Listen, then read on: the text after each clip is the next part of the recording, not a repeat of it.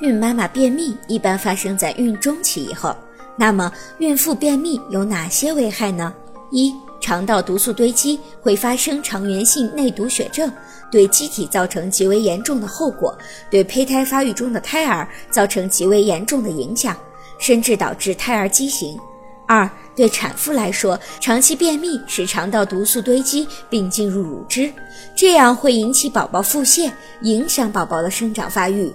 三、便秘严重者可导致肠梗阻，引起直肠脱垂，并发早产，危及母婴安危。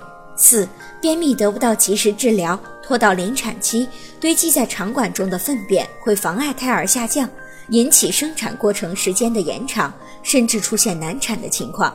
五、长期便秘者发生痤疮的几率较高，一般皮肤较为粗糙，容易产生蝴蝶斑。